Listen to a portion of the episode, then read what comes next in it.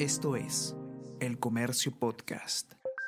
Buenos días, soy Gladys Pereira, periodista del comercio, y estas son las cinco noticias más importantes de hoy, martes 7 de diciembre.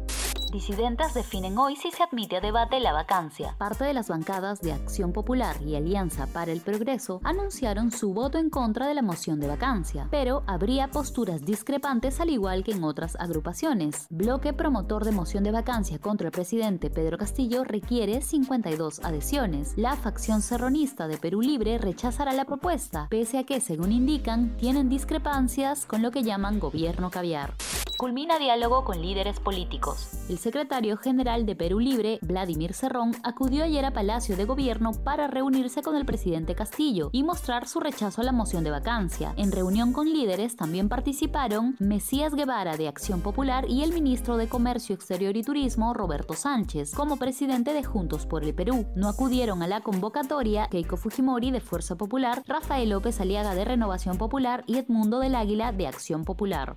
Altos funcionarios del MTC salieron luego de cinco semanas en promedio tras denuncias periodísticas. Diez directores y jefes del Ministerio de Transportes y Comunicaciones, nombrados por el ministro Juan Silva, han salido del cargo entre agosto y noviembre tras denuncias periodísticas. En promedio duraron 39 días. Alberto Falla y Natalie Jiménez estuvieron dos días como directora de Provías y director ejecutivo de Promovilidad, respectivamente. Expertos señalan que se necesita a personal calificado y con perfil técnico pues se manejan grandes proyectos y presupuestos.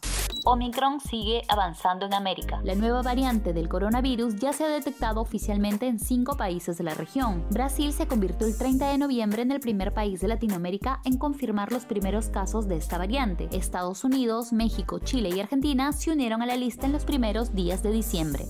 Coldplay vuelve para reconquistar al Perú con un show en el 2022. Luego de seis años de su exitosa visita, la banda británica Coldplay confirmó que dará un concierto el 20 de septiembre del próximo año en el Estadio Nacional. El grupo presentará su disco Music of the Spheres y se espera que incluya versiones de temas desarrollados con artistas como Selena Gómez y BTS.